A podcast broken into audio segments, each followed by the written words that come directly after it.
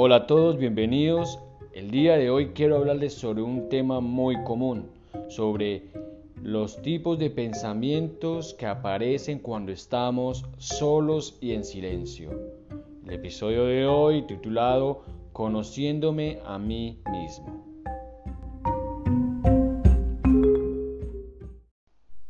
¿Cuál es tu sensación cuando te enfrentas a la soledad? Y no hablo de la soledad de que no tienes a nadie quien te apoye o a alguien que esté a tu lado, o una pareja, o amigos, o tu familia, etc. Me refiero a los momentos cuando estás solo o sola, cuando llegas a casa y no hay nadie en ella, y si no vives con nadie, ¿cuáles son tus hábitos al llegar a casa? Para entender un poco a lo que me refiero es, ¿cuál es tu sensación cuando te sometes en el silencio y no tienes a nadie con quien hablar en ese momento. ¿Eres de las personas que tiene la televisión encendida aún sin ni siquiera que la esté viendo? ¿O la radio y nada estás escuchando? ¿O te quedas observando el celular por horas hasta que pase el tiempo y sea momento de dormir? Muchas veces hasta tarde de la noche cuando no puedes más del sueño y recién ahí apagas cualquier objeto que te ayude de distracción. Pero, ¿de qué queremos distraernos?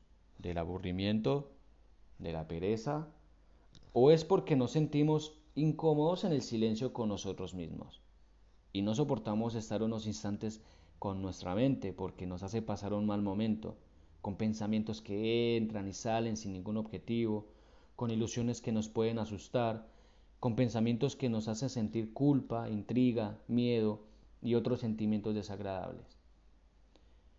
Podemos comprender que nuestra mente está saturada cuando experimentamos un momento de soledad y silencio y sentimos molestia, disconformidad con nosotros mismos.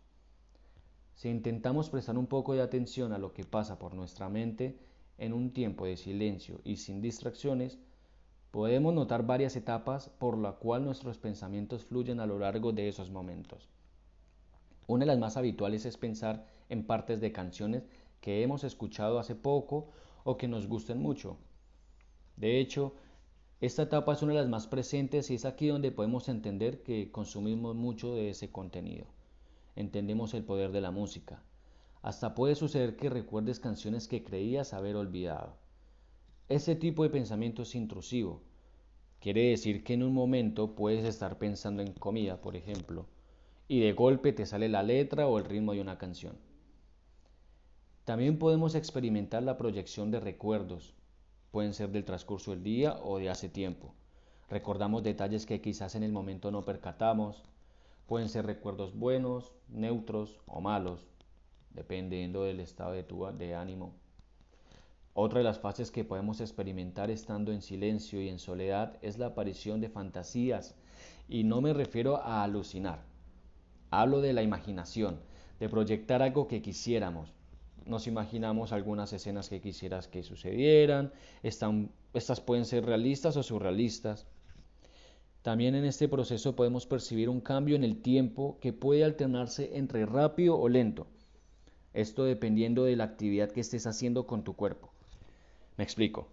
Si estás en silencio y estás haciendo una actividad, bien sea cocinando, limpiando, bañándote, etc., sentirás como si el tiempo pasara más rápido de lo normal pero con la ventaja de que serás más consciente de ello y por ende serás más productivo.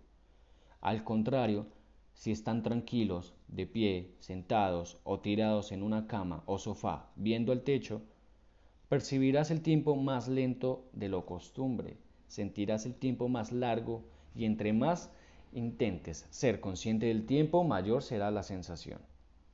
Es como cuando te dicen que mantengas una posición durante unos minutos sin moverte.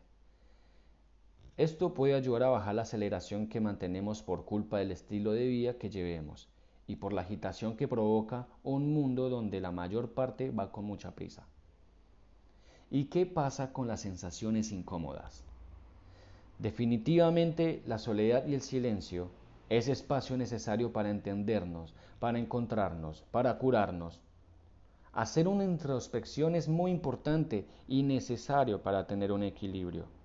Es normal sentirnos incómodos las primeras veces y es una señal de que estamos cargados y además estamos consumiendo cosas que no nos sirven.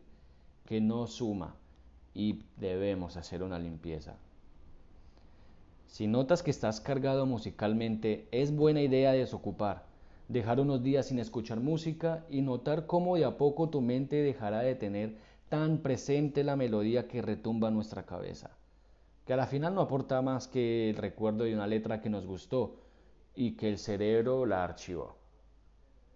Por si de otro lado empiezas a fantasear mucho, prestas atención a esa imaginación. Si es surrealista o absurda, intenta cambiar las escenas a cosas más posibles y alcanzables.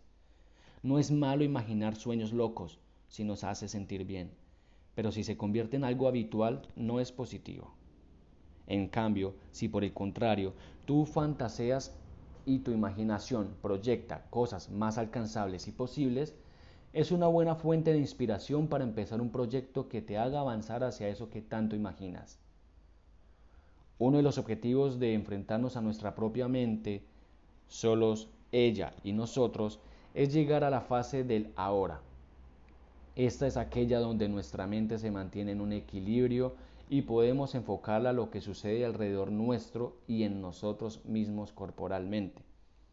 El aire entrando a nuestros pulmones, el peso de la ropa que llevamos puesta, el ruido que se escucha a lo lejos, los aromas que puedes percibir, la cantidad de veces que parpadeamos. Es llegar a un nivel donde cerramos la entrada de algún pensamiento para dar lugar a las sensaciones de ese mismo momento. Y si lo practicamos seguido, podemos llegar al nivel de hacerlo en el exterior, afuera. Ahí las sensaciones se vuelven más agudas, pues es mucho más, es sentir esas sensaciones, por ejemplo, el ruido de los pájaros, un auto cruzando la calle, el perrito atrapando una pelota, las hojas verdes de un gran árbol, la brisa tocando tu rostro. Prácticamente estás disfrutando de la vida en ese momento. Y la puerta a algún pensamiento está cerrada hasta que tú seas quien le dé apertura para continuar tus actividades.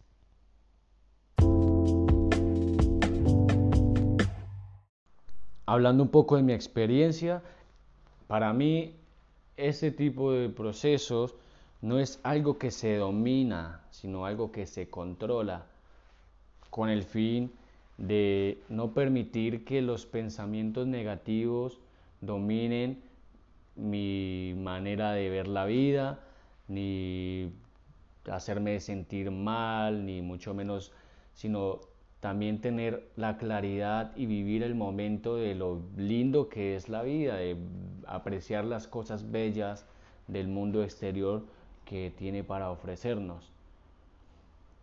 No siempre es malo tener muchos pensamientos a lo largo del día. Lo importante es organizarlos y sentir que tú tienes el control y poder cerrar esa llave de paso de pensamientos y darle un momento de calma a tu, a tu mente, a tu cuerpo, un poco de tranquilidad y de esa manera bajar un poco los síntomas de estrés.